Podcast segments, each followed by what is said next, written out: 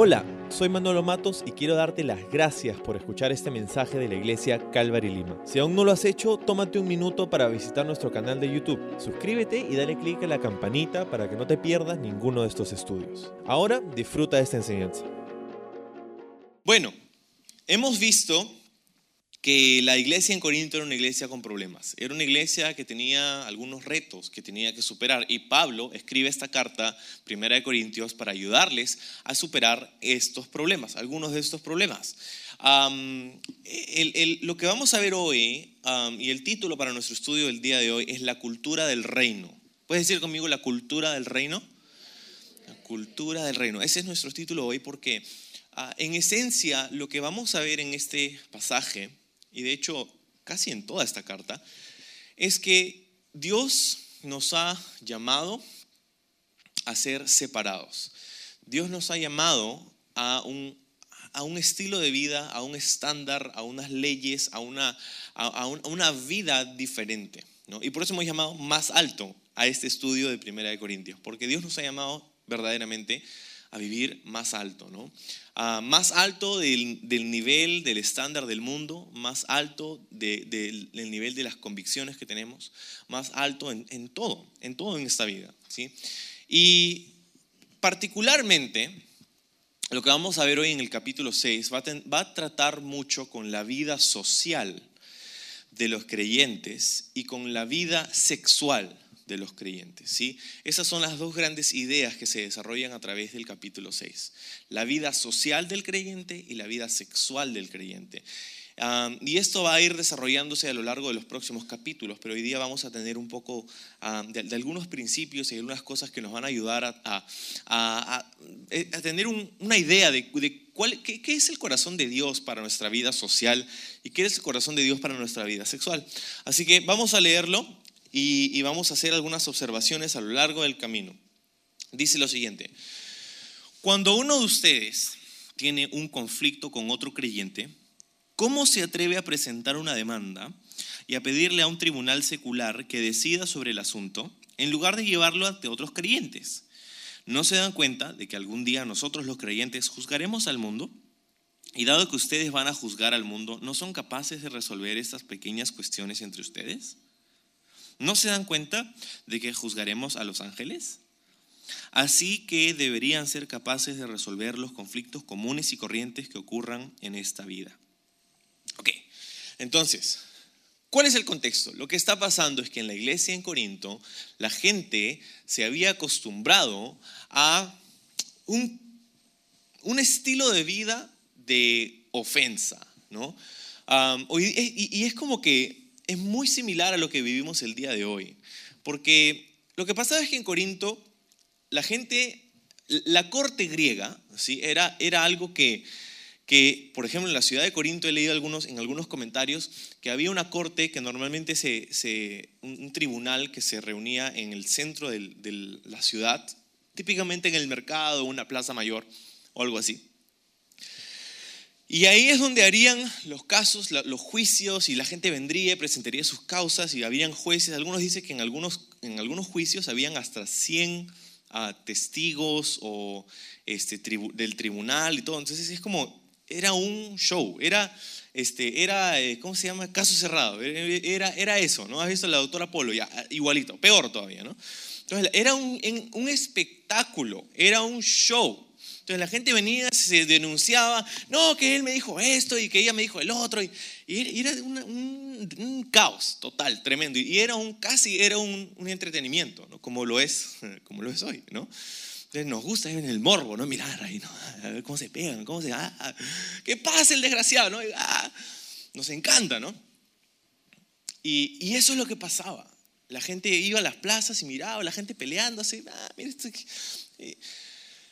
Y tristemente eso es lo que había llegado, o más bien es lo que habían adoptado en la iglesia en Corinto. Esta cultura de la ofensa, esta cultura de la denuncia, esta cultura de que no, si yo me ofendo acá, no. Ah". Y era un, era un, Pablo no podía dar crédito a sus oídos. No, no puedo creer que eso está pasando en la iglesia, decía. Dice, mira, mira el verso 1, dice, cuando uno de ustedes tiene un conflicto con otro creyente, dice, ¿Cómo se atreve a presentar una demanda. O sea, hay un tono de indignación en Pablo, ¿no? ¿Cómo se atreve a hacer esto?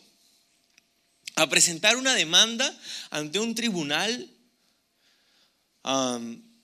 secular. Y la palabra secular aquí ah, básicamente habla de, de jueces injustos, es la frase original. Y lo que significa básicamente es esto. Son jueces que no son salvos.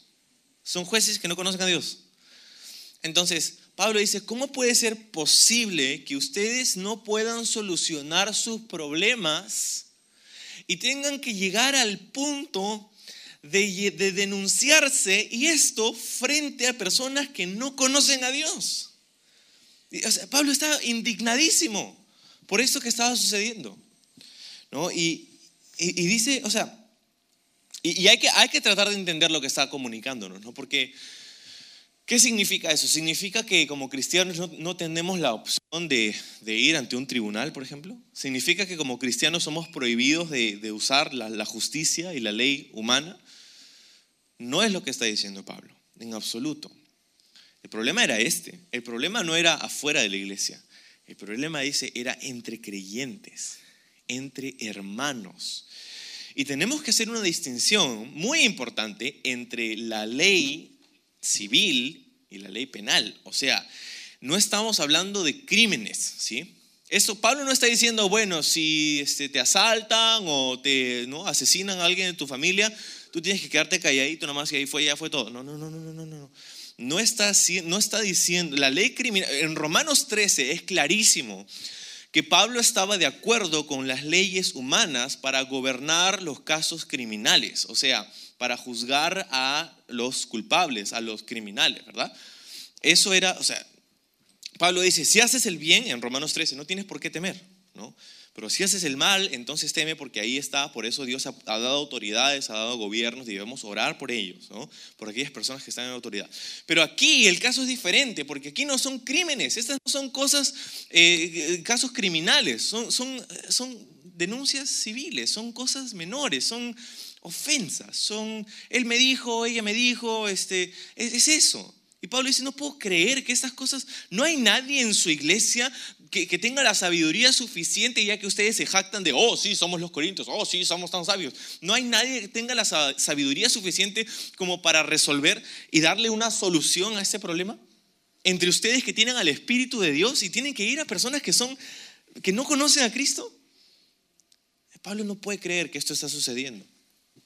Ahora, esto obviamente tiene una aplicación muy directa para nosotros. ¿no? y, es la siguiente. Nosotros tenemos que entender que la cultura del reino, nuestra cultura es diferente. Nosotros somos llamados a un estilo de vida distinto. Y más, en un ratito más vamos a hablar acerca de específicamente cómo se ve esto. Pero tenemos que entender que entre nosotros, entre la iglesia, tenemos la sabiduría de Dios y tenemos la disposición del Espíritu Santo para resolver nuestros conflictos sociales. Me entristece mucho y si a mí como pastor me entristece, creo que a Dios como Padre de todos nosotros le entristece muchísimo más cuando hay rencillas, querellas, problemas, discusiones entre hermanos en la iglesia. Específicamente aquellas discusiones y rencillas que no llegan a una solución. Y Pablo está diciendo esto de una manera muy fuerte. Mira lo que dice el verso 3. Dice, ¿no se dan cuenta de que juzgaremos a los ángeles? Y así Dice, así deberían ser capaces de resolver los conflictos comunes y corrientes. Esto no es nada del otro mundo. Comunes y culpables. Esto va a pasar, ¿verdad? La evidencia de un conflicto no es el problema, ¿verdad? El que tengas un conflicto, o sea, cuando dice comunes y corrientes, tienes que saber lo siguiente. Vas a tener conflictos en la iglesia. Si viniste a este lugar esperando que iba a ser un, ah, el paraíso, nunca vas a tener problemas con nadie bueno, lamento desanimarte, decepcionarte, porque esto no es el cielo todavía. ¿no? no estamos en el cielo aún. Somos un montón de pecadores en un solo cuarto, relacionándonos uh, socialmente los unos con los otros, así que vamos a tener problemas, vamos a tener malentendidos, vamos a, la evidencia del conflicto no es el problema, la no resolución del conflicto es el problema, porque si se supone que tenemos el Espíritu de Dios en nosotros y la sabiduría de Dios y la palabra de Dios en nosotros, entonces esto nos va a guiar a resolver estos conflictos, esto nos va a guiar a hablar con las personas, nos va a guiar en Mateo 18, y no vamos a voltear ahí, pero si estás tomando nota, podrías apuntar Mateo capítulo 18. Es donde Jesús nos da una, un patrón muy claro sobre cómo solucionar nuestros problemas interpersonales. Y Jesús dice allí, si alguien viene y peca contra ti, tú ve a solas con el hermano o la hermana, habla con la persona y dile, y si te escuchas, has ganado a tu hermano. Si no, toma un par de testigos y regresa, y si, y si te escuchas, has ganado a tu hermano. Y si no, bueno, entonces comunícalo a la iglesia y entonces se, se verá una manera de solucionar todo eso. Entonces Jesús nos indica algo muy importante que te lo resumo en una sola frase. Nosotros no hablamos de personas, hablamos con personas. ¿Sí? E, e, Súper importante. ¿Cuántos conflictos nos resolveríamos y nos ahorraríamos si tan solo practicáramos esto? Nosotros no hablamos de personas, hablamos con personas. Si tienes un problema, hablas con la persona con la que tienes un problema. No hablas de la persona con la que tienes un problema con otra persona que no es parte del problema. No hablamos de personas, hablamos con personas. Entonces, Pablo está diciendo, no puede ser que esto, esté sucediendo en la iglesia. Están denunciando, están apareciendo en la tele, en casos cerrados. Que sí, que mi iglesia, en mi iglesia él me dijo esto y mi iglesia, y es, es un, o sea, es un desastre. Es un desastre porque vamos a decir que lo haces, vamos a decir que denuncias, ah, te ofendes, quieres, quieres justificarte, ya está. Aunque ganes, en el caso civil, pierdes. Aunque ganes, pierdes. ¿Por qué? Porque, ok, ¿qué ganaste? Ganaste un dinero, ganaste una reparación civil, ganaste tu autojustificación, tu reputación quedó remendada, ya, ok, ganaste. Pero ¿qué perdiste? Bueno, Perdiste la oportunidad de dar un testimonio. Perdiste la oportunidad de dejar el nombre de Cristo en alto. Perdiste la oportunidad de mostrarle al mundo que en la iglesia las cosas se hacen diferente. Porque tenemos el Espíritu de Dios. Entonces, ¿te das cuenta? Aunque ganes, pierdes. Y, y, vamos a decir que, porque esa es la aplicación más directa, ¿no? Pero vamos a decir que esto no, no escala hasta ese punto. Yo diría que hoy todavía tenemos un problema con esto, no necesariamente porque vamos a enfrentarnos delante de cortes y tribunales, pero ¿cuántas veces entre creyentes vemos en, otro, en otra arena, en otro lugar tan público como lo era, una corte en la ciudad de Corinto? Se llama Facebook, redes sociales.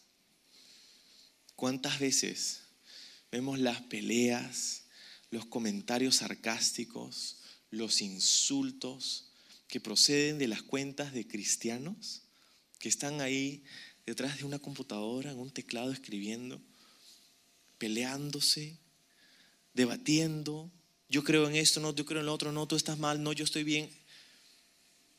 Y yo creo que Pablo, si pudiera mirar lo que ocurre muchas veces entre cristianos en las redes sociales, estaría igual o peor de indignado.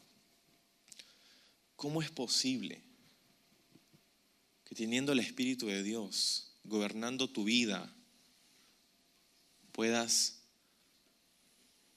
hacer esos posts? Puedas escribirle con, tanta ira y tanto odio a las personas a través de, del Internet. ¿Piensas que eso no, no vale?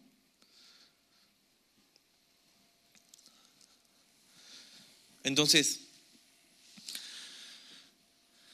hay dos cosas que dice Pablo sobre, esta, sobre este tema, dos razones por las cuales deberíamos poder solucionar nuestros conflictos interpersonales entre cristianos. Pero Antes de dártelos, vamos a leer verso 4. Dice, si tienen conflictos legales acerca de tales asuntos, ¿por qué acuden a jueces que son fuera de la iglesia, afuera, y no son respetados por la iglesia? Digo esto para que se avergüencen, dice. ¿No hay nadie en toda la iglesia con suficiente sabiduría para decidir sobre estos temas? En cambio, un creyente demanda a otro justo enfrente de los incrédulos. El hecho de que tengan semejantes demandas legales unos contra otros es en sí una derrota para ustedes. ¿Por qué no mejor aceptar la injusticia y dejar el asunto como está? ¿Por qué no se dejan estafar? Wow. Entonces, Pablo presenta dos argumentos por los cuales deberíamos solucionar nuestros problemas interpersonales entre cristianos. ¿ok? El primero es, dice, nosotros vamos a juzgar al mundo. Y el segundo dice, nosotros vamos también a juzgar a los ángeles. Ok, de repente lo leímos un poco de paso, pero, o sea, no sé si hemos pasado el suficiente tiempo considerando lo siguiente. La Biblia habla en muchos pasajes en la Biblia que cuando Cristo regrese, Él va a regresar a reinar y a juzgar.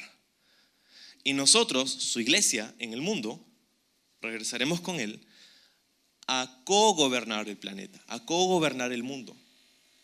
Esta es, esto es lo que es conocido como el milenio de Cristo, el reinado milenial de Jesús. Cristo regresará una segunda vez y Él gobernará este mundo y estamos anhelando por ese tiempo. Pero tienes que saber que con Él, la iglesia va a, reinar con, Cristo, bajo Cristo. Entonces, esto implica, o sea, tienes idea, tú vas a juzgar al mundo y no puedes resolver tus conflictos interpersonales entre creyentes. Lo segundo, vas a, gobernar, vas a juzgar a ángeles, dice. ¿Qué significa eso juzgar a ángeles? No lo sé exactamente, ¿ok? Pero ah, es muy posible que vamos literalmente a juzgar a los ángeles, por ejemplo, a los ángeles caídos, que son los demonios. Vamos a sentarnos a presidir sobre su juicio. Ahora, si esto es cierto, yo creo que lo es, entonces entendemos una de las razones por las que Satanás está tan molesto con nosotros, ¿no? Y por eso su énfasis es destruir la obra de Dios en tu vida. Y que menos personas y que la menos cantidad posible de seres humanos llegue a la salvación. ¿Por qué? Porque será uno menos que me juzgará.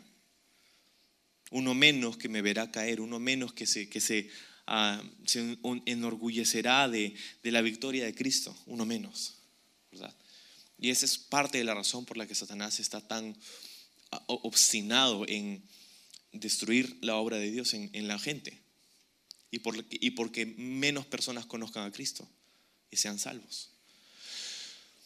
Entonces, Pablo dice, van a juzgar a los ángeles, van a juzgar al mundo. Ojo, quiero que veas que la Biblia tiene un futuro brillante para el hombre y la mujer redimidos para el hombre que ha sido redimido, para el ser humano que, ha hallado la salvación en Cristo Jesús, que ha recibido el perdón de sus pecados por la fe, por lo que Cristo hizo por nosotros. Hay un futuro espectacular para aquellos de nosotros que hemos puesto nuestra fe en Cristo. Y no sé cómo se ve tu vida hoy, no sé si describirías tu vida como brillante o espectacular. La mayoría de nosotros no pero llegará el día en el que lo será. Mira este gran privilegio de ser jueces, de juzgar, de tener autoridad sobre ángeles. Tenemos la idea de que los ángeles son mayores en gloria que nosotros, los seres humanos. Y por ahora lo son. El libro de Hebreos lo dice. Por ahora lo son. Pero seremos, la Biblia habla de, un tiempo en el que seremos glorificados y nosotros seremos mayores en gloria que los mismos ángeles. la única creación, la única parte de la creación de todo el universo sobre la cual Dios dijo, hagámoslos a nuestra imagen y semejanza, es al hombre, a la humanidad. De nada más se dijo eso, de nadie más se dijo eso, ni de Satanás, ni de los arcángeles, ni de nadie. El hombre. Creo que esto no le gustó mucho a, uno de los ángeles, uno de los querubines, se llamaba Lucifer. Servir a eso, no gracias. Y un día nosotros juzgaremos a los ángeles y los demonios. Wow. Y dice, o sea, a la luz de todo esto, ¿no te das cuenta cómo él me dijo, ella me dijo, es tan ridículo para ir a una corte secular y dejar el reino de Dios y dejar el nombre de Dios por el suelo? Cuando esto es lo que te espera, cuando este es el futuro que Dios tiene para ti, no, no tienes sabiduría, no hay nadie en tu iglesia que tenga sabiduría como para decirte que Pablo no puede creer lo que está pasando. Y muchas veces, francamente, yo no puedo creer a veces lo que sucede entre, entre hermanos, entre creyentes.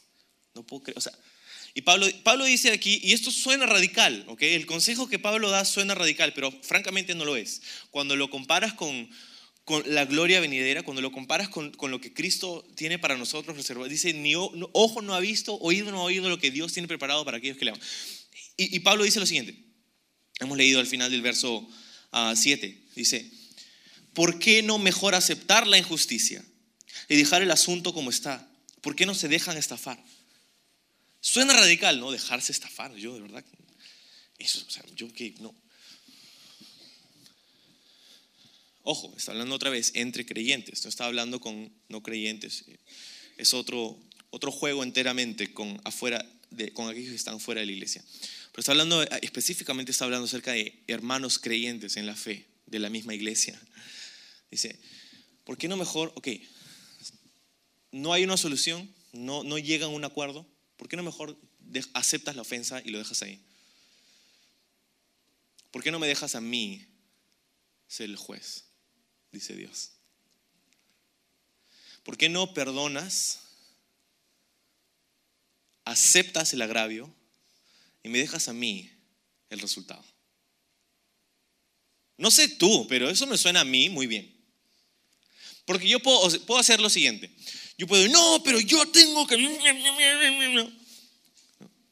Y hacerme hígado y, sacar canas y, sufrir de salud, porque tú sabes que el estrés y la depresión arterial, y o sea, puedo, puedo literalmente morirme intentando autojustificarme, o puedo vivir en paz puedo vivir en, tranquilidad, puedo vivir en calma, puedo vivir tranquilo con el Señor, sabiendo que Él tiene todo bajo control, sabiendo que el único juez justo es Dios y que mi causa está en sus manos y perdonar. Y Pedro dijo, Jesús, ¿cuántas veces perdonaremos? Ah? Hasta siete veces, dijo, creyéndose muy espiritual, ¿no? Siete veces, wow, siete veces, ¿no? Ojo, es en el mismo pasaje, Mateo 18. Siete veces. Jesús le dice, no, hasta 70 veces 7, dice. Entonces, espérate, 70, 400, tenemos que perdonar todas esas veces. Ya, ok, esta es la 70 veces 7, ¿no? 409. Esta es la 489, te queda una masa. No.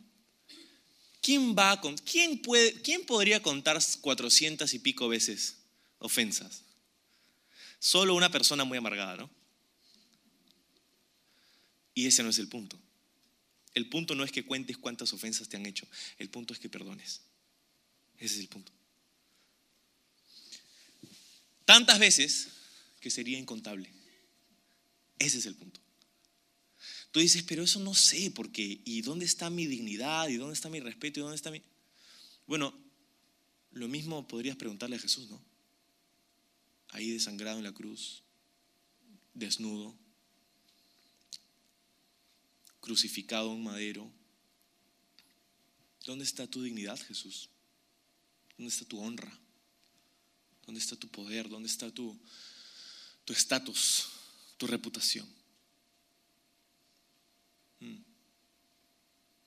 Lo dejó, ¿no? Lo dejó todo para que tú seas perdonado. Lo dejó todo, lo dejó, no solamente dejó la gloria que tenía en el trono celestial. No solamente dejó ese, ese estado divino, increíble en, en el que se encontraba. Porque mientras que nunca dejó su divinidad, su naturaleza divina, sí le añadió humanidad. Y le añadió humanidad de, tal forma que dice el libro de Filipenses, se humilló hasta la muerte y muerte de cruz. Y, y, ojo, ese es nuestro ejemplo. Cristo es nuestro ejemplo. Él es nuestro modelo a seguir. Y si no me crees, Jesús dijo, aquel que quiera ser mi discípulo debe negarse a sí mismo, tomar su cruz cada día y seguirme. No sé si más claro nos lo podía haber dicho. Entonces, claro, Puedes decidir vivir, o mejor dicho, morir intentando autojustificarte, como dije hace un momento. O puedes dejar tu caso en las manos de aquel que lo tiene todo bajo control y aquel que va a juzgar con justicia. A mí me parece mucho mejor la segunda opción. Entonces, en el verso 8, vamos a continuar. Dice, en cambio ustedes son los mismos que hacen lo malo y estafan aún a sus propios hermanos en Cristo. Entonces, ya ha hablado acerca del ofendido, ¿no? Ahora está hablando acerca del ofensor. Dice en el verso 9, ¿no se dan cuenta de que los que hacen lo malo no heredarán el reino de Dios? Entonces, habiendo hablado del ofendido, de, la, persona o el grupo ofendido, dice, ok, ya, ya, ya, ya sabemos cómo tratarlo, ¿verdad? Pero ahora vamos a hablar acerca del, del, ofensor, aquel que comete el agravio. No pienses que porque a este grupo les decimos, ¿no? deja todo en las manos de Dios, quiere decir que este otro grupo está justificado en hacer un agravio o una ofensa. Porque mira lo que tiene que decir Dios a través de Pablo. Dice, otra vez en el verso 9, no se dan cuenta de que los que hacen lo malo no heredarán el reino de Dios. Dice, no se engañen a sí mismos. Los que se entregan al pecado sexual o rinden culto a los ídolos, o cometen adulterio, o son prostitutos, o practican la homosexualidad, o son ladrones, o avaros, o borrachos, o insultan, o estafan a la gente. Dicen, ninguno de esos heredará el reino de Dios. Ok, este pasaje es muy fuerte, pero lamentablemente mucho ha sido sacado fuera de contexto. Hay personas que toman esta lista y la usan para apuntar a la gente. Mira, tú no vas a heredar y salen a la calle con carteles, no. Dice primera de Corintios 6, no. No, vas a ir vas al infierno, pecador, no. Pero quiero que mire, mire lo que dice el verso 11. Algunos de ustedes antes eran así. ah, pecadores, malditos, ah, ¿no? No, dice, tú también eras así. Pero, dice verso 11, fueron limpiados, fueron hechos santos, fueron hechos justos ante Dios al invocar el nombre del Señor Jesucristo y por el Espíritu de nuestro Dios. Entonces, claro, hay una lista, ¿no? Y honestamente creo que es, es, importante hablarlo porque bueno, estamos terminando un mes en el que hemos sido bombardeados por los medios de comunicación masiva, ¿no? Este, el mes del orgullo gay, ¿no? El mes del orgullo y la bandera, el, el, arco iris, ah, ¿no? Las empresas ahí poniendo sus banderas, ¿no? Y es una locura, o sea, estamos en un mundo muy similar al mundo en el que vivían los creyentes en la ciudad de Corinto. Un mundo donde políticamente correcto, ¿no? No podías ofender a la gente porque te denunciaban. el estándar. Cuando habla acerca de la homosexualidad aquí, ok, vamos a hablar de esto. Cuando habla acerca de la homosexualidad, tienes que entender que Pablo no estaba hablando en un mundo arcaico, en un mundo retrógrada, a una cultura homofóbica. Pablo estaba hablando a la cultura greco-romana, donde la homosexualidad era aceptada como normal.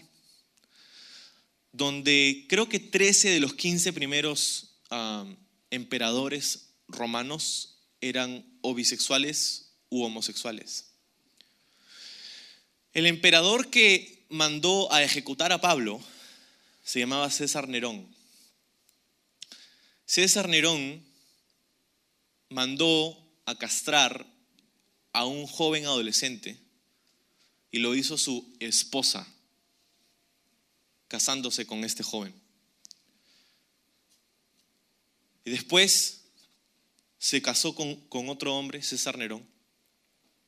La homosexualidad era, era, era, lo común y lo corriente, la inmoralidad sexual era parte del día a día. No, no, nadie pensaba dos veces sobre esto.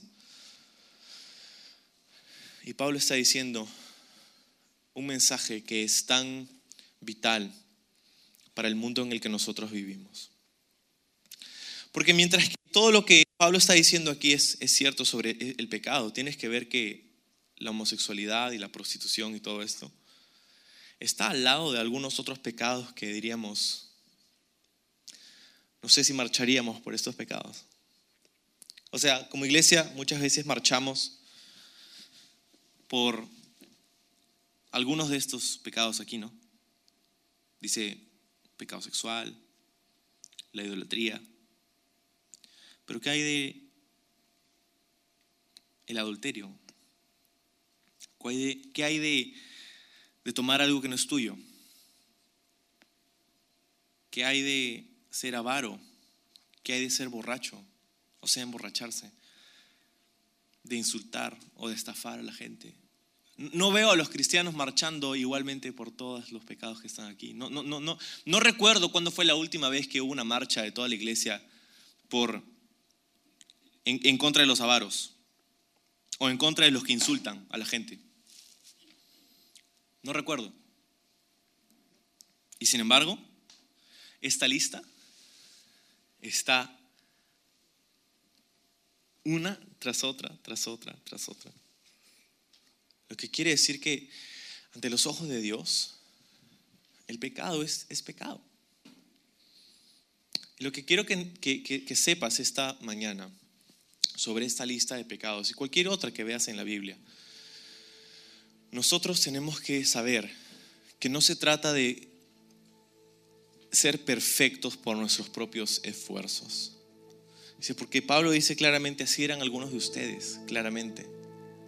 Así eran algunos de ustedes. ¿Te puedes imaginar?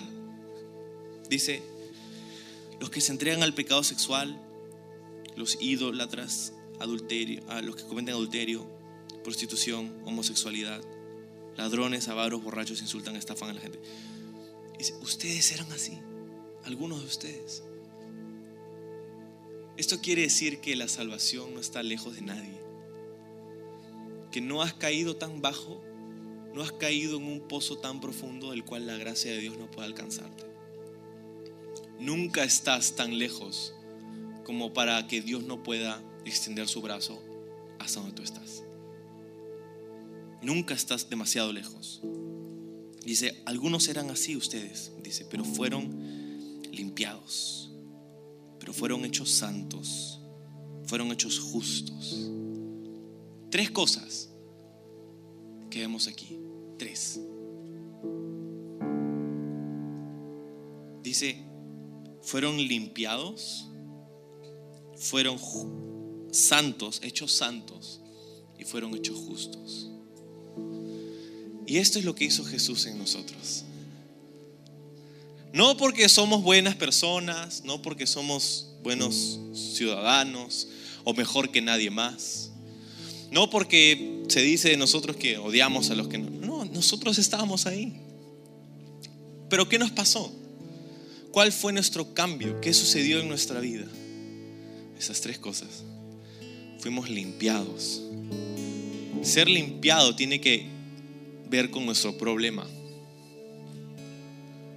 Nuestro problema es el pecado. Y la salvación no está, no está en, en que tú lo hagas. La salvación está en que tú lo creas. Que creas en lo que Cristo hizo por ti. Ser limpiado soluciona ese problema que todos nosotros tenemos. Verás, cuando un cristiano apunta a un, homosexual con un dedo de condenación y de juicio, hay otros tres que están apuntándole a él mismo.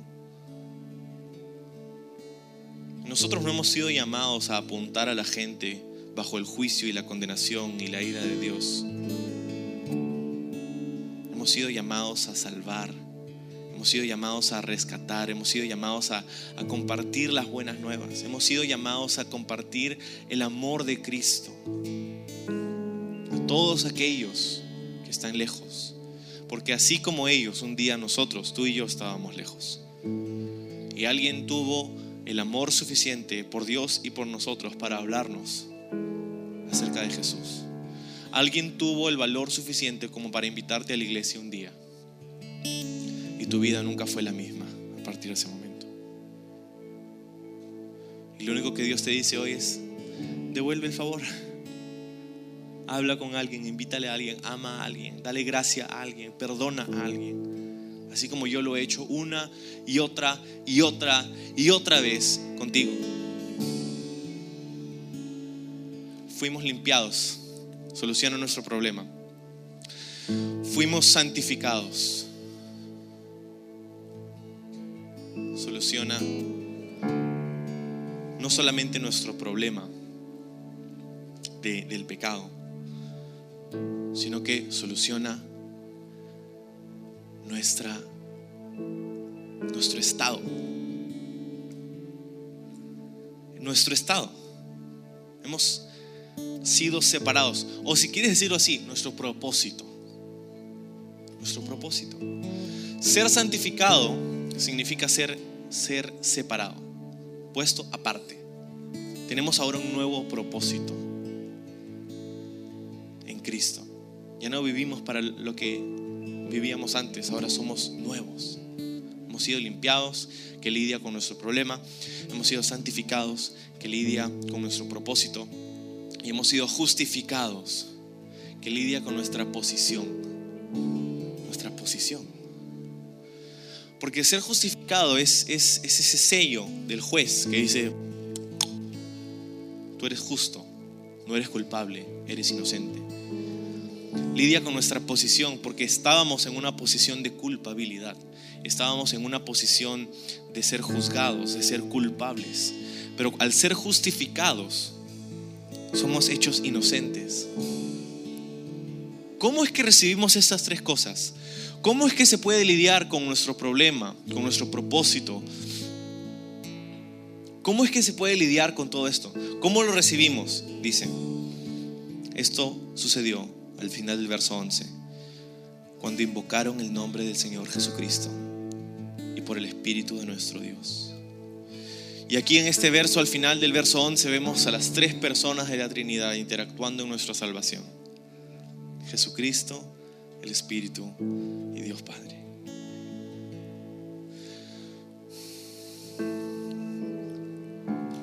¿Qué es lo que encontramos en esta primera mitad del capítulo?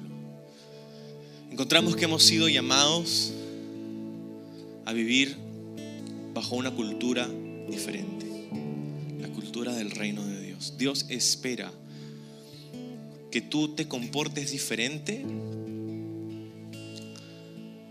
no porque quiere cambiarte por afuera, sino que nuestro comportamiento se deriva de nuestra identidad. Y lo que Cristo ha hecho es que ha cambiado quienes somos.